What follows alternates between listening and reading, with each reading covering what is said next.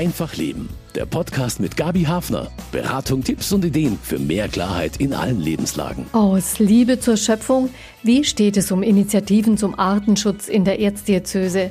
Wenn es nach den bayerischen Bischöfen geht, soll auf kircheneigenem Landbesitz ein aktiver Beitrag zum Arten- und damit auch zum Klimaschutz geleistet werden. Das haben sie vergangenen Herbst erklärt. Auf ihrer nächsten Versammlung wollen sie Ergebnisse sehen. Ich bin Gabi Hafner und besuche zwei Projekte für mehr Artenvielfalt auf kirchlichem Grund und spreche mit dem Fachreferenten der Erzdiözese für Schöpfungsverantwortung. Im zweiten Teil der Sendung geht es um den Stand beim internationalen Artenschutz. Im Gespräch mit dem katholischen Artenschutzexperten Professor Gerhard Hasbrunner. Im Dezember soll ein neues Abkommen geschlossen werden. Was können Katholiken mit ihren Kräften beitragen? Herzlich willkommen.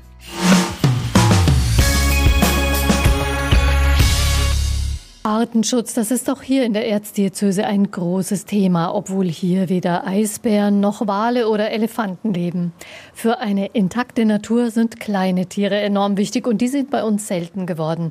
Viele Insektenarten. Sie sind eigentlich nicht anspruchsvoll, was ihre Lebensräume betrifft. Blühende Wiesen sind perfekt für Biene, Schmetterling und Co. Und vor einer solchen Blühwiese stehe ich in Günzelhofen im Landkreis Fürstenfeldbruck bei mir ist Hans Hartl, ehemaliger Kirchenpfleger. Grüß Gott. Grüß Gott. Was ist es hier für Grund, auf dem wir stehen und was blüht und lebt hier alles? Wir befinden uns hier auf dem Grundstück des Pfarrhofes. Der Pfarrer war Landwirt, ist der größte Landwirt hier in unserer Gemeinde nach wie vor an Besitz sind etwa 55 Hektar. Es gibt auch eine Wiese gegenüber mit hohen alten Bäumen und eben hier direkt vorm Eingang die Blühwiese, die jetzt wirklich sehr reich blüht in Gelb, Lila, Rosa, Weiß, Rot, die Mondblumen. Was ist da alles so an Pflanzen inzwischen da? Also Sie sehen, das ist nicht sehr geordnet hier, sondern es ist alles durcheinander, aber es ist sehr artenreich und das ist in der Vielfalt sehr groß. Wir haben nur an bestimmten Stellen kleine Büsche gepflanzt oder Pflanzen eingesetzt. Ansonsten ist alles mit Samen gemacht worden. Die Wiese sieht aus wie natürlich gewachsen und einfach alles lang stehen gelassen, nicht abgemäht, aber sie hat eine bisschen andere Entstehungsgeschichte. Ja, wir haben die Rasenfläche, die einst hier mal war, abgetragen, etwa 20, 25 Zentimeter, so dass alle Wurzeln vor dem Rasen und Pflanzen, die da drauf waren, weggebracht wurden, haben dann etwa 15 Zentimeter eine Kiesfläche eingebaut als Versickerungsfläche und haben darauf wieder einen neuen Humus aufgebracht. Also es ist schon aufwendig. Es ist nicht damit getan, ein paar Samen auszustreuen. Man muss vorher den, den Boden richtig vorbereiten. Letztendlich haben wir dafür knapp 2000 Euro für diese kleine Ecke von 75 Quadratmetern da ausgegeben. Aber ich wollte unbedingt eine Musterfläche haben, damit die Leute sich danach orientieren können und sagen können, gefällt mir, gefällt mir nicht. Warum wollten Sie das so unbedingt? Also erstens bin ich da hier aufgewachsen und war lange Zeit auch Bürgermeister hier. Und mir liegt also schon der öffentliche Bereich und die Natur hier. Wir sind ein rein ländlicher Bereich und viel Landwirtschaft hier ist sehr am Herzen. Ich wollte hier auch einfach einmal mit meinen Kollegen darstellen, was wir noch alles machen können. Wir haben nämlich hinter diesem Pfarrhaus haben wir einen Obstgarten mit etwa 4000 Quadratmetern. Also hinter dem neuen Pfarrhaus. Da stehen Obstbäume und ansonsten muss das im Jahr drei, viermal wird's gemäht. Und da könnte ich mir vorstellen, da könnte man auch so eine Blühwiese machen. Aber das gleich am Anfang schon zu starten, war einfach nicht umsetzbar. Ging es Ihnen auch so ein bisschen um Artenschutz? Es geht mir sehr um Artenschutz. Es, äh, wie wir das gemacht haben, da war ja alle, in aller Munde das Bienensterben und äh, wir wollen das natürlich die Arten erhalten, weil ich, wenn ich mich erinnere in meine Kinderzeit oder Ministrantenzeit, Ja, da waren wir ja einen ganzen Tag eigentlich im Garten auf der Wiese beim Hüten der Kühe und so weiter. Und da hat man ja mit den Pflanzen gelebt und mit den Insekten. Und jetzt plötzlich sieht man nichts mehr. Es, es geht in der Früh beim Vogelpfeifen los und, und, und hört abends auf, wenn die Grillen oder die Frösche quaken. Das gibt es nicht mehr. Das war Tages Gewohnheit früher. Aber das gibt es nicht mehr bei uns. Wie, wie geht es Ihnen damit, wenn Sie das so, wenn Sie da so zurückschauen und diesen ja. Unterschied feststellen? Ja, wie geht es mir damit? Ich, ich bin eigentlich schockiert, wie schnell, in welchem Zeitraum man sowas einfach wieder über Bord wirft und entsprechend sich nicht darum bemüht, das aufrechtzuerhalten oder dafür etwas zu tun.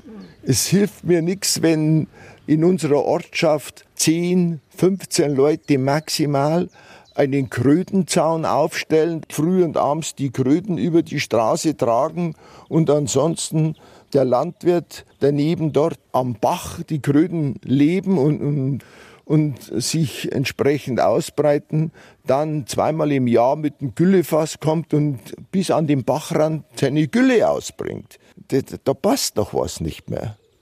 Es gäbe also dringend viel zu tun. Die Pfarrei in Günzelhofen hätte da noch einige Ideen, mehr zu tun für den Artenschutz, trifft aber auf Hindernisse. Ich bin da eigentlich mehr als enttäuscht von der Kirche, vom Ordinat vor allem, von den Liegenschaftsverwaltungen. Wir haben denen Vorschläge gemacht. Wir haben ja eben 55 Hektar landwirtschaftlicher Grund, der jetzt verpachtet ist. Und da gibt es eine eigene Pachtstelle in Regensburg und die verwaltet es. Und mit denen habe ich schon so oft versucht, diese ja, Missstände, die durch den einen oder anderen Pächter hier verursacht werden, zu besprechen. Das Ergebnis ist, dass er bei der nächsten Pachtvergabe wieder das Grundstück bekommen hat. Da vergeht einem eigentlich die Lust, das zu machen. Auf der anderen Seite hätten wir Vorschläge, wir haben ein Grundstück an einem Bachrand, das etwa 4000 Quadratmeter groß ist. Das wollten wir gern in ein Ökoprogramm mit einbeziehen. Aber das muss man noch wissen. Für diese 4000 Quadratmeter bekommt die Kirchenstiftung pro Jahr rund 500 Euro Pacht. 500 Euro. Und ich habe Ihnen vorgeschlagen, die 500 Euro, die zahlen wir aus unserem Kirchenhaushalt, wenn Sie nicht verzichten können darauf, weil mir entgegengehalten wurde, wir brauchen das Geld, um unsere Priester zahlen zu können. Ich glaube, es ist tatsächlich auch oft so, dass bei den Stiftungen das festgelegt ist, dass die eben keine Mindereinnahmen, also keine Verträge schließen dürfen, wo sie weniger einnehmen. Das ist, glaube ich, der Hinderungsgrund in dem Fall. Aber das ist ja, wissen Sie, bei uns wären ja jetzt 800 bis 1000 Euro pro Hektar Pacht gezahlt. Und da bekommen Sie für die vier Hektar 436 Euro. Da zahle ich doch lieber das von uns, damit die ja keinen Hinderungsgrund haben, aber die wollen gar nicht mit uns reden darüber. Also das ist alles so schwer und so schwerfällig und, und so kompliziert. Die schicken zwar Fachberater aufs Land und sagen, die sollen uns beraten, die gibt's gute Gespräche und so weiter, aber dann war's es schon wieder. Hm. Also da könnte sich deutlich noch mehr bewegen. Muss sich mehr bewegen, bitte muss sich mehr bewegen, weil sonst wird es immer noch schlechter. Nicht könnte sich. Die werden schauen, wo die die Leute noch herbringen, die die Kirchenverwaltungsarbeiten und das alles machen.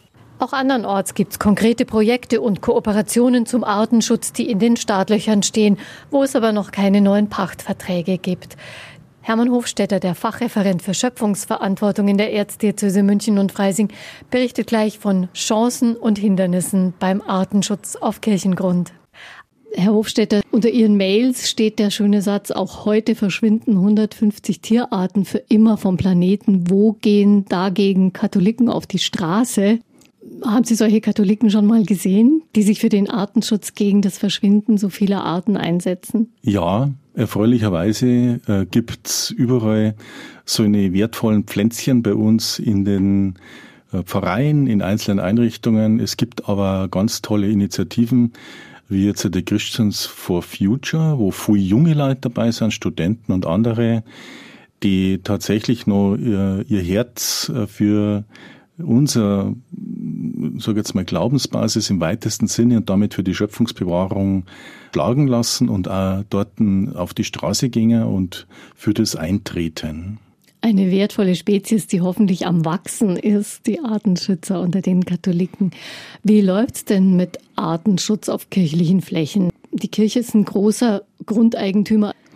Also angesichts der Situation, die wir haben, also einmal vom Artensterben her, aber auch was den Flächenverbrauch betrifft und was den Rückgang der Biodiversität betrifft, müssen wir natürlich in ganz großem Maßstab handeln. Das geht ab. Es gibt ganz viele äh, Initiativen in den Pfarreien wo einzelne Engagierte in den Pfarrgemeinderäten, in den Kirchenverwaltungen sagen, legen wir Blühwiese an, pflanzen wir ein paar Baum, Obstbaum, machen wir eine Streuobstwiese, gibt es ja für uns dieses Förderprogramm. Das passiert und das ist sehr erfreulich. Es sind aber wirklich nur einzelne kleine Flämmchen, die man da leuchten sieht. Und wir müssten ja eigentlich, weil das unser Kerngeschäft ist, die Schöpfungsbewahrung, wir müssten da epochale Entscheidungen treffen. Wir müssten sagen, alle Liegenschaften, die wir haben, müssen auf Naturnähe ausgeformt werden. Die Initiative lässt sehr zu wünschen übrig. Welche Fragen sind da grundsätzlich zu lösen, damit zum Beispiel auf verpachteten Flächen auch der Artenschutz besser zum Tragen kommen kann? Wir haben ja gehört aus Günzelhofen, da würde die Pfarrei auch Kosten übernehmen für die Pacht, um das artgerechter bewirtschaften zu lassen. Aber es, es scheitert, weil immer wieder die gleichen Pächter das zugesprochen bekommen. Da hat sich auch schon ja Frust aufgestaut. Woran ja. scheitert das? Leider haben wir da noch Richtlinien und Vertragsgrundlagen, die vollkommen aus der Zeit gefallen sind. Die Pfründepachtstelle ist für die sieben bayerischen Diözesen zuständig und äh, hat da die Vertragsgrundlagen dazu. Da muss man tatsächlich auch dann sich die Genehmigung einholen. Es ist äh, an vielen Stellen bereits darauf hingewiesen worden, dass man das ändern müsste, weil das nicht mehr zeitgemäß ist. Daran wird derzeit gearbeitet, auch mit dem katholischen Büro, also auf Höhe der sieben Diözesen, aber es, es geht seit Jahren nichts voran. Und wir bräuchten hier dringend eine Anpassung. Das betrifft die Pfründe-Grundstücke und bei unseren Grundstücken, wo wir nicht die Pfründe-Pachtstelle brauchen, können wir natürlich selber handeln. Also das heißt, für die Pfründe-Grundstücke, dort hat man die Regelung mit der Pfründe-Pachtstelle zu treffen und für alle anderen Liegenschaften kann jede Diözese in einem eigenen Regelungsbereich agieren. Das heißt, also alles, was Kirchenstiftungen und andere kirchliche Stiftungen sind, bei uns in der Erzdiözese sind wir, wir in der Zentrale tatsächlich selbst eigenverantwortlich. Und äh, dort haben auch die Kirchenstiftungen eine große Bewegungs- und Handlungsmöglichkeit. Also sie können selber für sich vor Ort definieren, ob jetzt diese Wiese hinterm Pfarrhaus, die große, ob die jetzt alle 14 Tage gemäht wird oder nur zweimal im Jahr und man das Gras vielleicht äh, in einen Biokomposter tut und andere Dinge mehr die äh, die Situation deutlich verbessern würden. Das können tatsächlich die Stiftungen selber regeln. Das ist dann die Kirchenverwaltung, die darüber entscheidet. Genau, das ist jetzt für die Kirchenstiftungen in der Regel die Kirchenverwaltung. Also Möglichkeiten gäbe es schon und viel Potenzial. Potenzial ist gigantisch. Sie haben vorher auf den Wald hingewiesen. Da wird jetzt äh, viel nachgedacht und auch äh, versucht zu verbessern, um unsere diözesanen Wälder in eine nachhaltige Zukunft zu führen. Das sind roundabout 5000 Hektar. Da sind wir aber noch sehr weit weg davon, auch in eine Zukunft zu kommen, die aus meiner Sicht äh, das Wort Naturnähe verdient und auch enkeltauglich ist, weil wir haben nach wie vor bei uns die Vorgabe, dass unsere Wälder Wirtschaftswälder sind. Das heißt, um diese Wälder zu halten, das ist jetzt meine Meinung, müssten wir einen Großteil aus der Bewirtschaftung nehmen und in naturnah umbauen, und zwar kompromisslos. Und so dazu ist man noch nicht bereit. Und das mhm. ist, wir haben aber nicht mehr viel Zeit, weil in 30 Jahren steht von diesen Wäldern nichts mehr. Wo gibt es denn noch Unterstützung für Initiativen in Sachen Artenschutz? Die können sich an uns wenden, das passiert ja faktisch. Teilweise geben wir halt Zuschüsse, zum Beispiel bei der Sträubstwiese, da haben wir einen, einen Topf aus der Erzdiözese, was sehr, sehr gut ist. Andere Dinge, Kleininvestitionen sowieso. Das heißt, wenn Insektenhotels äh, Blühwiesen angelegt werden wollen, dann unterstützen wir das auch in fachlicher Beratung.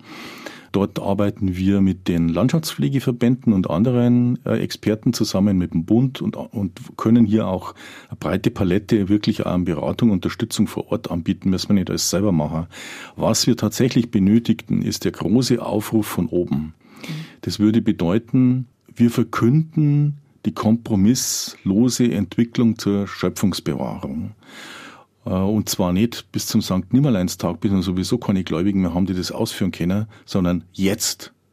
Wir brauchen von oben runter die große Ansage. Viele Leute würden das gerne hören und würden das auch so hören, dass sie dem nachgingen.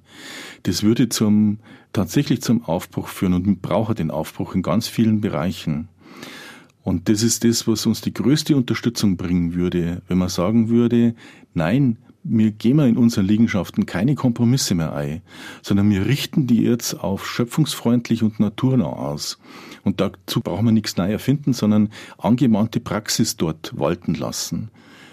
Das müssten wir tun. Klare Worte. Vielleicht passiert's rechtzeitig, hoffentlich bald. Ganz herzlichen Dank, Herr Hofstetter. Ich bedanke mich und ich wünsche mir, dass möglichst viele sich jetzt im Anschluss dann rühren und Unterstützung wollen bei der Verbesserung der Biodiversität. Danke. Das klingt doch gut. Und wir berichten bei Einfach Leben von einer Kirchenstiftung, die schon längst Tatsachen geschaffen hat für mehr Biodiversität. Tief liegt der Horizont auf der Schotterebene im Norden Münchens. Im Minutentakt werden Jets sichtbar, die am nahen Flughafen zur Landung ansetzen und die Windräder auf Münchens Müllberg. An Neufahren bei Freising kommen die meisten auf einer Autobahn vorbei. Dass hier auch ein Leuchtturm für den Artenschutz errichtet wurde, das lässt sich erst aus der Nähe erkennen. Schon 1991 haben die Landwirte hier angefangen, Blühstreifen an den Feldrändern anzulegen. Die Initiative kam vom damaligen Kirchenpfleger und der Kirchenverwaltung. Der hat ernst. Die Initiative kam vom Kirchenpfleger und der Kirchenverwaltung. Die Initiative kam von Kirchenpfleger und Kirchenverwaltung. Der hat Ernest Lang schon damals angehört. Das Bedürfnis war tatsächlich, dass die Landschaft hier sehr, sehr ausgeräumt äh, war und hat also bis zu den Wegen äh, geackert. Es gab keinen Rückzugsraum mehr für Hasen, für Fasane. Und früher war diese Gegend hier sehr, sehr wildreich. Man hat gesagt, es müsste doch möglich sein, dass man hier der Natur wieder etwas zurückgibt. Kirchengemeinde und politische Gemeinde gemeinsam haben das Projekt gestemmt. Zehn Meter breit sind die blühenden Wiesenstreifen an den Feldrändern, breit genug, um eine Veränderung des Lebensraums zu bewirken, nicht nur fürs Auge, auch für die Verbreitung von Wildpflanzen, Insekten und Niederwild. Franz Steinberger ist der Sohn des damaligen Kirchenpflegers. Er hat heute dieses Amt inne und ist Landwirt. Wenn die Ackerrandstreifen einmal im Jahr gemäht werden, achten er und die anderen Bauern auf die Weiterverbreitung der Pflanzen.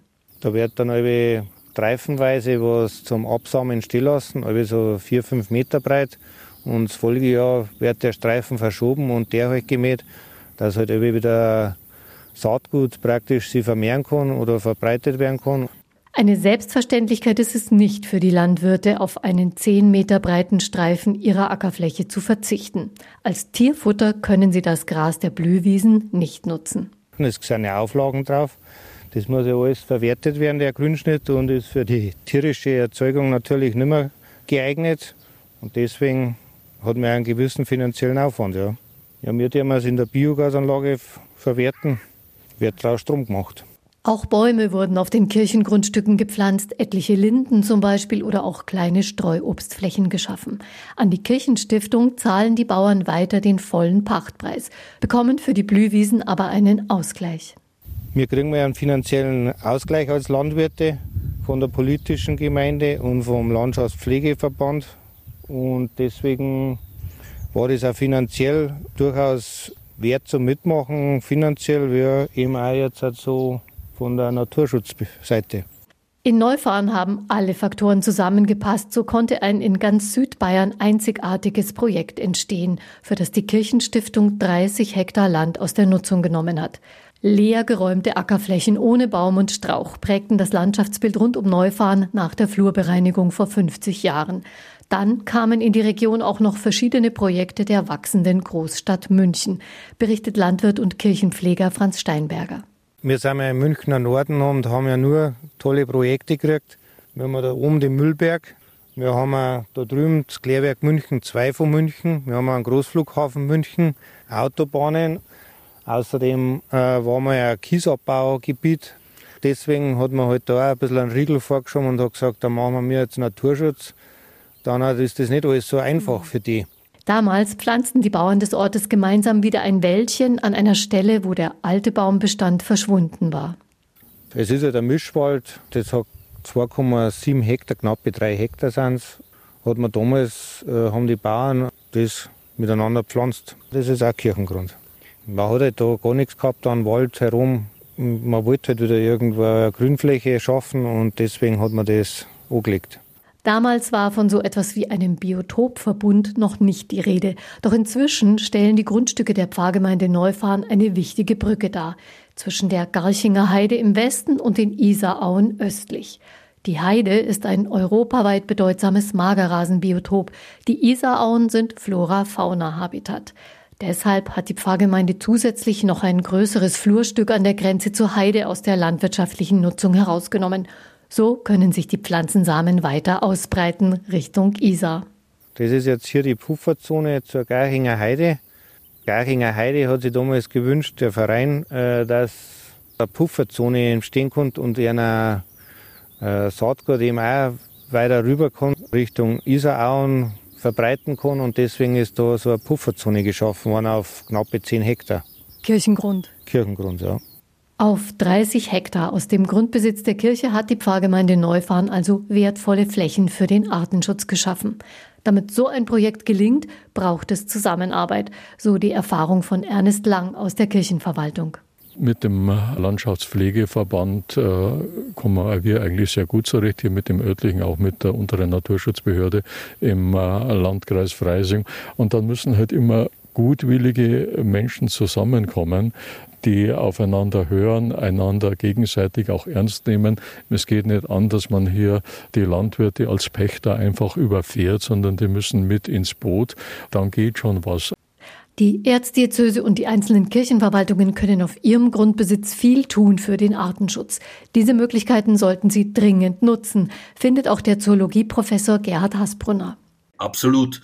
Die Kirchen verpachten große Flächen, meistens zu sehr günstigen Bedingungen. Das kann man, denke ich, so sagen. Insofern denke ich, dass es durchaus angezeigt wäre, bei der nächsten Erneuerung, sage ich jetzt mal, anders ist es vertraglich auch nicht zu machen, bestimmte Rahmenbedingungen und bestimmte Vorgaben zu machen, unter welchen Bedingungen man diese günstigen Konditionen einfach weiterhin gewährt. Da ist eine Menge drinnen, möchte ich mal sagen. Und da geht's auch direkt in die Landwirtschaft, wo ich eben sage, bestimmte Dinge dürfen nicht mehr sein. Die Artenvielfalt und ihr Schutz sind im Dezember Thema einer internationalen Konferenz. Dann soll ein Abkommen getroffen werden, das Maßnahmen und Ziele festlegt. Was ist dringend geboten? Was können wir hier in Deutschland vorrangig tun, auch auf kirchlichem Grund? Darüber spreche ich mit Gerhard Hasbrunner. Wir müssen lernen, nicht nur immer, wenn es um Artenschutz geht, den, den, den tollen sibirischen Tiger oder den Luchs äh, oder den Bartgeier im Kopf zu haben, sondern mindestens genauso wichtig, die Moore und die Feuchtwiesen und oder die, die Magerwiesen oder was ähnliches im Kopf zu haben. Also tatsächlich Lebensräume, Gerhard Hasbrunner ist Zoologieprofessor und Generaldirektor der staatlichen naturkundlichen Sammlungen in Bayern und er engagiert sich im Diözesanrat der Katholiken. Was ist da dringend geboten, vor allem in Deutschland? Ja, auf der globalen Situation ist es so, dass wir tatsächlich also einen beträchtlichen Anteil der bekannten Tierarten das muss man immer dazu sagen, inzwischen bereits unter Schutz gestellt haben. Das gilt insbesondere für Wirbeltiere, aber auch für einige andere Gruppen. Auch in Deutschland ist die Artenzahl, also die, die man einschätzt, die sind direkt gefährdet oder gar vom Aussterben bedroht, dann stark im Steigen. Also das schaut nicht ganz so, so toll aus, um das mal so zu sagen. Was leider häufig übersehen wird, dass sehr viele Arten als Arten sensu stricto gar nicht zu schützen sind, sondern wenn ich diese Arten und damit letztlich die gesamte Artenvielfalt erhalten will, dann muss ich die Lebensräume erhalten das gesamte Ökosystem erhalten. Also die sehr unterschiedlich groß sein können. Und so kleine Lebensräume beginnen bereits mit einem, wie ich das gerne sage, schlampigen Eck im Garten, wo man zum Beispiel einfach Totholz hinlegt und liegen lässt. Auch das ist bereits ein kleiner Lebensraum, wo ganz, ganz viele Arten vorkommen, die heute bereits gefährdet sind. Also ein bisschen mehr in Richtung Habitate, Ökosystem denken und nicht so sehr jetzt an unbedingt an einzelne Arten. Es sei denn, die einzelne Art ist tatsächlich, was wir gerne als Flaggschiff Art bezeichnen. Das heißt, um die zu schützen, muss ich den Lebensraum erhalten. Also ich denke jetzt etwa an den Eisbären. Wenn Sie den Eisbären schützen wollen, dann müssen Sie die Arktis schützen. Mhm. Das ist auch das, was man mit Biodiversität dann bezeichnet. Also ja. da geht es um die Tiere und auch um das, was sie zum Leben brauchen, was drumherum ist. Der Artenschutz steht jetzt so ein bisschen wie ein Luxusthema in der Landschaft angesichts von Pandemie, Krieg und Nahrungsmittelknappheit. Mhm. Welchen Stellenwert verdient er denn in unserer Welt? Einen deutlichen höheren. Und zwar aus dem einfachen Grund, weil wir, wir brauchen funktionierende Ökosysteme. Und da gibt es eine ganz wichtige Korrelation. Je höher die Artendiversität in einem Habitat, in einem Ökosystem ist, umso stabiler, umso resistenter ist dieses Ökosystem gegen Störungen. Und Störungen haben wir genug. Einerseits durch direkte menschliche Aktivitäten, aber B natürlich auch das, was wir jetzt als Extremwetterereignisse, als, also durch den Klimawandel erleben. Das, und, und je, je mehr Arten in so einem Habitat drin sind, umso eher schafft es das Gesamtsystem, dem Stand zu halten. Also ich, ich nehme immer sehr gern das Beispiel vom Wald, weil das ist ja sehr einprägsam. Wenn Sie eine Fichtenmonokultur haben, und sie haben zuerst ein Dürrejahr und sie haben dann vielleicht auch noch einen starken Orkan dazu und dann kommt noch der Borkenkäfer dazu, dann ist der Wald kein Wald mehr. Dann ist er weg. Dann, dann haben sie nur mehr tote Baumstämme. Die, bei gleicher Situation, wenn das ein Mischwald ist, wo vielleicht auch Fichten drin sind, aber eben auch noch ein Dutzend anderer Baumarten, dann sind die Fichten auch weg. Aber der Wald ist noch immer ein Wald. Und das, das ist genau der Unterschied, um den es geht. Also wir, wir haben auch was davon, wenn wir die Vielfalt in Ökosystemen schützen. Was haben wir genau davon? Wir haben ein Funktionieren dieser Ökosysteme, die wir ja zum Überleben brauchen. Wir nutzen ja Ökosysteme in vielfältigster Weise. Das fängt ganz lapidar bei Erholungswert und solche Dinge an, äh, geht aber viel weiter hinaus. Für den Wasserhaushalt brauchen wir sie. Die Bestäuber brauchen wir für unsere Blühkulturen im Obstbau beispielsweise. Selbst so unnötige Lebensräume wie Mangrovesümpfe sind ganz wichtig für den Küstenschutz, dass die Küsten nicht erodieren. Also das ließe sich jetzt beliebig fortsetzen. Sie, Sie finden fast in jedem Ökosystem Dinge, die wir dringend brauchen und die uns nützen. Und wenn sie nicht mehr da sind, dann sehen wir die Schäden und die werden dann meistens noch viel, viel teurer, als wenn wir das Ganze gleich schützen. Das gilt übrigens auch für die, für die Herstellung. Also wir können ja nach Störung gestörte Ökosysteme zum Teil wiederherstellen. Das ist heute möglich. Aber die Wiederherstellung kostet 500 bis 1000 Mal mehr pro Fläche als die Bewahrung.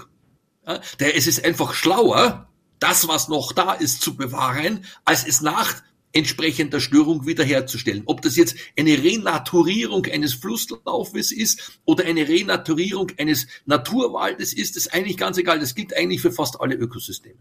Mhm. Also klug handeln und auch möglichst schnell klug handeln. 1962 gab die Weltnaturschutzunion die erste internationale rote Liste heraus. Bernhard Jimmick war von deutscher Seite daran beteiligt. Den Namen kennt man vielleicht noch. Diese erste Version enthielt Beschreibungen von 211 Säugetierarten und etwas über 300 Vogelarten, die eben gefährdet waren. Mittlerweile gelten fast 6000 Säugetierarten als gefährdet. Das beschäftigt Sie auch sicher als Zoologieprofessor, Herr Hasbrunner. Wo gibt es denn Handlungsspielräume? Es, es gibt Handlungsspielräume. Diese Gefährdung hat ja mehrere Ursachen. Die deutsche Situation ist, ist vor allem gekennzeichnet durch eine, einen ganz hohen Flächenverbrauch im Bereich der industriellen Landwirtschaft. Das ist eigentlich unser zentrales Problem. Es gibt unter den Naturschützern so, ein, so sozusagen eine, eine Mini-Handlungsanweisung. Wenn du ein Gebiet schützen willst, dann haltet die Bauern mindestens zwei Kilometer fern bezieht sich aber auch nicht, das muss man hier immer dazu sagen, nicht auf den Kleinbauern, auch nicht auf den Bergbauern oder gar Biobauern, sondern das bezieht sich tatsächlich auf die hochindustrialisierte Landwirtschaft mit, mit riesigen Monokulturen, wo wir praktisch überhaupt keine Artenvielfalt mehr haben. Da auf bezogen auf diese Form des Wirtschaftens ist diese Anleitung gar nicht so falsch. Das muss man einfach sagen. Und wir sehen ja auch, dass in, in Gebieten, selbst wo, wo Störungen da sind, ich denke jetzt an Truppenübungsplätze, ich denke an die ehemalige deutsch-deutsche Grenze, das, der, der, der Todesstreifen und ähnliches, welche Naturparadiese dort entstanden sind, einfach weil es keine menschlichen Aktivitäten dort gab und vor allem keine landwirtschaftlichen Aktivitäten gab. Mhm. Also da muss man wirklich ran, da wird ja auch schon lange drüber geredet. Nun soll sich die internationale Staatengemeinschaft zum Artenschutz bekennen und auch handeln. 21 Ziele hat man in einer Vorabkonferenz schon mal eingegrenzt. Was versprechen Sie sich davon, von diesen Zielen? Manche Umweltorganisationen haben sich ja relativ positiv geäußert, vielleicht auch einfach, weil sie froh sind, dass da überhaupt mal was weitergeht. Was, äh, was versprechen Sie sich davon? Also die Ziele sind natürlich wichtig, dass man überhaupt einmal weiß, wo will ich überhaupt hin. Das ist richtig. Was mir jetzt, da beziehe ich mich jetzt wieder auf die globale Situation. Was, was mir fehlt in diesen Zielen, ist eine, ein klares Ansprechen auch des Bevölkerungswachstums. Äh, das bezieht sich insbesondere auf die Entwicklungsländer und da, also noch einmal im Fokus Afrika. Äh, wenn wir dort Länder haben, die in 30, 40 Jahren ihre Bevölkerung verdoppeln, also selbst wenn die doppelt so effizient ihre, ihre Mittel verbrauchen, wie sie es jetzt tun, bei verdoppelter Bevölkerung ist der Gesamteffekt natürlich null. Das ist eine ganz einfache Milchmädchenrechnung. Also da fehlt mir, und, und das fehlt mir auch von Seiten der, der Kirchen, das einfach einmal solide anzusprechen. Global gesehen ist es ein zentrales Problem meiner Ansicht nach. Und wir wissen auch, wie wir es lösen können, nämlich durch eine Bildungsoffensive. Genau. Also es geht nicht darum, irgendwelche jetzt, jetzt die Pille frei zu verteilen oder was ähnliches, sondern dort, also nachhaltig und human das Bevölkerungswachstum einzugrenzen, zugleich aber Wohlstand zu generieren, das ist ja das Ziel der ganzen Geschichte, geht eigentlich nur mit einer substanziellen Bildungsoffensive. Und da ist die, die erste Welt, wie ich sie gerne bezeichne, einfach gefordert. Weil wir haben diese Bildung und wir können sie auch exportieren. Und das Schöne ist, es ist nicht so, dass wir was hergeben in dem Sinn. Und ganz im Gegenteil, je gebildeter die anderen auch sind, umso besser auch für uns selber. Also das ist eigentlich eine, ein Thema, das in der Entwicklungszusammenarbeit und auch zum Beispiel bei den kirchlichen Hilfswerken, die da tätig sind, schon immer, kann man sagen, eine große Rolle spielt. Bildung und die Leute selber befähigen. Fragen, um die man sich jetzt umso drängender kümmern muss. Der Weltbiodiversitätsrat warnt, es könnten bis zu einer Million Tier- und Pflanzenarten verschwinden. Manche Wissenschaftler sagen auch, das Artensterben könnte auch für den Menschen eigentlich ein größeres Problem werden als der Klimawandel. Ist es eine Dramatisierung vor der Konferenz jetzt oder wie schwerwiegend können diese also, Folgen sein? Ja, also diese Zahl von einer Million muss man immer sagen, in welchem Kontext wird gesprochen. Wir kennen im Moment etwa 1,7, 1,8 Millionen Tierarten auf diesem schönen blauen Planeten. Wir schätzen aber, dass es irgendwo zwischen 8 und 80 Millionen gibt. Und jetzt ist die Frage, worauf bezieht sich diese Million? Bezieht sich die Million auf die bekannten Tierarten, dann wäre es prozentuell ein, ein, riesiger Prozentsatz. Äh, wenn ich sie auf, sagen wir mal, ich nehme jetzt einen Mittelwert von 30 Millionen Tierarten, wovon wir die allermeisten noch nicht kennen. Das ist der, der Punkt. Wir wissen gar nicht, was uns da verloren geht. Entscheidend ist, wie viel kann ein Ökosystem verlieren, dass es seine Funktionsfähigkeit behält? Ich komme komm wieder aus, auf diesen Ökosystem. Also das ist sehr, sehr verschieden. Dort, wo wir die Gesamtartenzahlen gut im Griff haben, also etwa bei Säugetieren, etwa bei Vögeln, wissen wir, bei Säugetieren wissen wir sehr genau, ein Drittel aller Säugetierarten ist akut gefährdet. Das ist viel, das ist richtig mhm. viel. Ja, jetzt einer von dreien das muss man sich mal so, so ein bisschen vorstellen. Bei Vögeln schaut's nicht viel besser aus. Äh, wenn ich jetzt hergehe, aber äh, auf, auf Mücken, dann werden wir sagen, ja, wofür brauchen wir die? Ja, Moment, die brauchen wir sehr wohl. Die sind ein ganz wichtiges Fischfutter als Larven. Die sind ein ganz wichtiges äh, Nahrungsmittel für alle uns oder für einen Großteil unserer Singvögel und so weiter. Also hier sieht man bereits diese Verzahnung in, in der gesamten Nahrungskette. Das Ganze ist netzartig und wirkt zum Teil wieder auf die Ursache zurück. Das ist sehr, sehr komplexe Angelegenheit. Trotzdem muss man sagen, es geht wirklich etwas Essentielles verloren. Das ist keine Frage. Also insofern kann man die Bedeutung des Artensterbens gar nicht hoch genug einschätzen. Und wie ist der Zusammenhang mit dem Klimaschutz oder mit dem Klimawandel? Ja. Also auch hier ist es so, das, das muss man jetzt wieder trennen. Global gesehen macht uns der Klimaschutz per se den hat es immer gegeben, Klimaveränderung. Das ist ja nichts Neues. Was uns Probleme macht oder was der Natur Probleme macht, das ist das Tempo dieser Klimaveränderung. Also das ist viel zu schnell, damit die üblichen Anpassungsmechanismen, die es ja gibt natürlich, dass die greifen können. Bezogen auf Mitteleuropa schaut es allerdings ein bisschen anders aus. Da ist es so, dass uns etwa hier in Bayern die Erwärmung unterm Strich eher mehr Tierarten beschert, als wir vorher hatten. Weil ganz viele Arten jetzt aus dem Mittelmeerraum, aus wärmeren Gegenden zu uns kommen und jetzt da plötzlich heimisch werden, sich auch hier jetzt vermehren können. Die meisten merkt man gar nicht, einige wenige, über einige wenige freut man sich und einige wenige wollen wir hier gar nicht haben. Also ich denke jetzt so, so an, an einige Schädlinge, äh, die sich hier breit gemacht haben.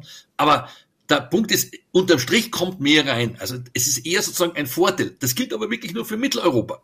Global gesehen haben wir das Riesenproblem, dass die Verwüstung der Welt im, im echten Wortsinn, also das Ausbreiten von Wüsten, ja, dass das enorm zugenommen hat. Auch durch die menschliche Tätigkeit. Und das ist natürlich, und, und vor allem durch die Vernichtung der Regenwälder beziehungsweise der Korallenriffe. Das sind ja die ganz hoch diversen Lebensräume, vielleicht um, um das einmal in den Griff zu kriegen, wir haben in ganz Europa haben wir ungefähr 150, 160 Ameisenarten, so ganz grob. In Amazonien haben wir auf 10 Quadratkilometer mehr als 2000 Arten. Da, dass man damit, also dass man mal so ein bisschen ein Gefühl gibt, wie viel mehr an Diversität dort tatsächlich in so einem Regenwald vorhanden ist. Das ist unglaublich. Und das verlieren wir im Moment im ganz großen Stil. Ja, wenn man sich anschaut, welche Flächen, wir verlieren fast ja, jedes Jahr ein ganzes Bundesland, ein deutsches Bundesland an Fläche des tropischen Regenwaldes in Südamerika. Schwerpunkt mhm. Brasilien. Das, das sind die wirklichen Defizite, das sind die wirklichen Verluste. Da geht es nicht um irgendeine einzelne Art, da verschwinden ganze Bereiche, die es nachher einfach nicht mehr gibt und die auch nie wieder kommen werden. Dieses Artenschutzabkommen, das wahrscheinlich hoffentlich im Dezember verabschiedet werden soll, das soll mehr Flächen unter Schutz stellen. Laut Entwurf 30 Prozent der Erde. Halten Sie das für realistisch, dass diese Ziele so verabschiedet werden, wie sie jetzt in, formuliert sind? Also das, es, es, es sind zwei Etappen sozusagen zu machen. Das eine ist jetzt einmal die Ziele festzuschreiben. Das ist eine wichtige Sache. Ja, äh, das zweite ist natürlich dann die Umsetzung. Und wir wissen natürlich aus der Vergangenheit, dass ein Ziel zu formulieren heißt noch lange nicht, es auch umgesetzt zu haben. Dringend notwendig wäre es, ich kann, äh, man kann es nur immer wieder sagen, unterschätzt das nicht, es ist noch viel wichtiger, als ihr glaubt. Mhm. Ja, äh, es hängt auch damit zusammen, dass die Nichtfunktionsfähigkeit von Ökosystemen, insbesondere der ärmeren Bevölkerung, schadet. Also die, die Wirkung, dass sowas nicht funktioniert, ist ungleich. Die, die, die Wohlhabenden leiden da weniger drunter als die ärmere Teil. Das hat ja auch die, die, die Enzyklika Laudato Si sehr klar gemacht. Das war eigentlich das wirklich Neue damals diesen Zusammenhang zwischen der ökologischen Frage auf der einen Seite und der sozialen Frage auf der anderen Seite, die sind nicht unabhängig voneinander. Es ist ganz klar, ein kleiner armer Bauer irgendwo in Indien, äh, der kann sich nicht um den, um den Umweltschutz äh, kümmern, der braucht Feuerholz, der will sein Essen kochen und das kann man ihm auch nicht einfach verwehren. Mhm. Und da ist die Abhängigkeit sozusagen von, von der Scholle, auf der man lebt, viel direkter als ja, in industrialisierten richtig. Ländern.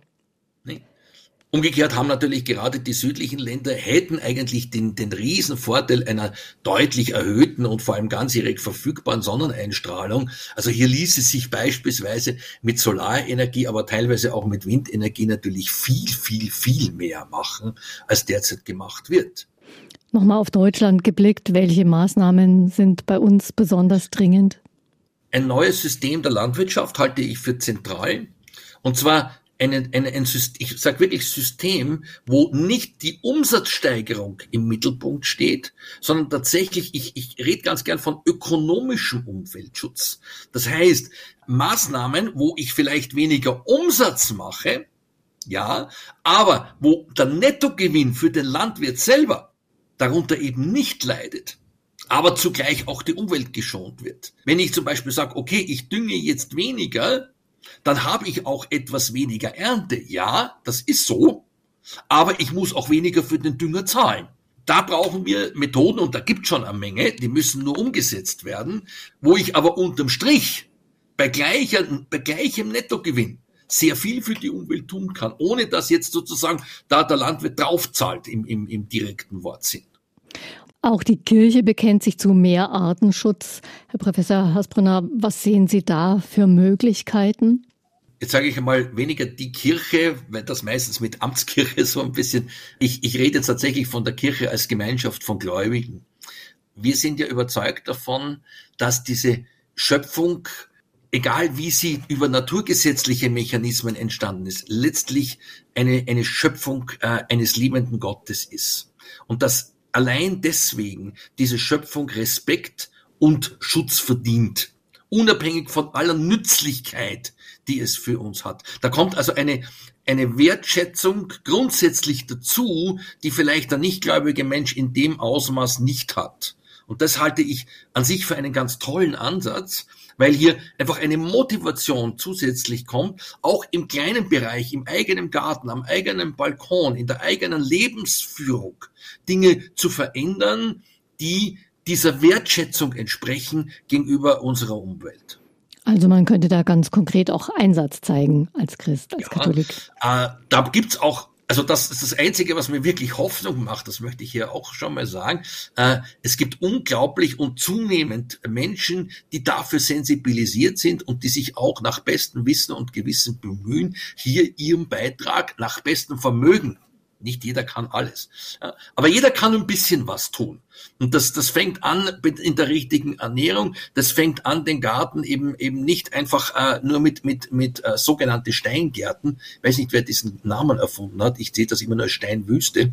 Also naturnahe Gärten, viel Blüten, dass, dass auch die Insekten, die ganzen Bestäuber, jetzt sagen wir, was zu futtern haben, ganz schlicht und einfach. Keine sterilen Thujenhecken, sondern Blühhecken mit Früchten, wo auch die Singvögel im Winter was zu fressen haben. Es gibt so viele Möglichkeiten, mit die praktisch, wenn man es richtig macht, nicht mehr kosten als die bisherige Praxis, wo man sehr wohl was unmittelbar vor der Haustür für Artenvielfalt, für Biodiversität tun kann. Die Kirche, Erzbistümer, Pfarreien, Stiftungen ist ein großer Grundbesitzer auch, hat viele Flächen, auch landwirtschaftliche Flächen ja. verpachtet. Ist da auch Potenzial für Artenschutz und Biodiversität? Absolut. Die, die Kirchen äh, verpachten, wie gesagt, große Flächen, meistens zu sehr günstigen Bedingungen. Das kann man, denke ich, so sagen. Insofern denke ich, dass es durchaus angezeigt wäre. Diese Pachtverträge haben ja Ablaufzeiten und müssen auch immer wieder erneuert werden. Äh, bei, der, bei der nächsten Erneuerung, sage ich jetzt mal, anders ist es vertraglich auch nicht zu machen, aber bestimmte Rahmenbedingungen und bestimmte Vorgaben zu machen, unter welchen Bedingungen man diese günstigen Konditionen einfach weiterhin gewährt. Da ist eine Menge drinnen, möchte ich mal sagen. Und das könnte man tatsächlich rein auf dem, auf dem verwaltungstechnischen Weg uh, unmittelbar umsetzen. Und da geht's auch direkt in die Landwirtschaft, wo ich eben sage, bestimmte Dinge dürfen nicht mehr sein. Mhm, zum Beispiel? Beispielsweise Pestizid- und Herbizideinsatz beispielsweise Mineraldünger äh, und, und, und ähnliche Dinge. Mhm. Es kommt darauf an, wofür der Grund verwendet wird. Das ist sehr unterschiedlich. Aber es zeigt sich, dass man also hier mit äh, sehr wenig Aufwand sehr viel erreichen kann. Ich möchte es mal so formulieren. Und die Kirche könnte hier ein Vorreiter sein, ohne weiteres. Gibt es denn etwas, das Sie optimistisch stimmt? Äh, ich bin ein ganz großer Optimist. Die Natur wird das, wird auch den Menschen überleben. Also von der Seite bin ich ein ganz großer Optimist. Äh, ich gebe einem Beispiel, wenn das Mittelmeer aufgrund der Klimaerwärmung, sagen wir mal, um einen Meter steigt, das ist durchaus denkbar, dann ist es den, den Tieren im Mittelmeer ziemlich egal. Die, die sind davon nicht betroffen. Aber es gibt keinen einzigen Badesandstrand mehr im ganzen Mittelmeer. Das ist das, das eigentliche Problem. Wir schaden uns selber damit. Ja, was uns optimistisch stimmt, genau aus diesem Grund, dass auch aus, aus ganz ganz brutalen wirtschaftlichen Überlegungen ein Umdenken stattfindet, äh, dass wir sagen, wenn wir es jetzt nicht tun, dann werden wir es tun müssen, nur zum zehnfachen Preis. Und es wird teuer und muss sehr schnell passieren. Es, es, es, es, ist, es kostet auch jetzt schon Geld, aber es wird noch viel teurer. Ich danke Ihnen für das Gespräch, Herr Asbrodan. Sehr gerne. Danke für den Überblick. Ja, optimistisch bleiben und sich am besten engagieren, anpacken. Vielen Dank für Ihr Interesse an der Sendung, sagt Gabi Hafner. Bis bald. Einfach Leben. Ein Podcast vom katholischen Medienhaus St. Michaelsbund, produziert vom Münchner Kirchenradio.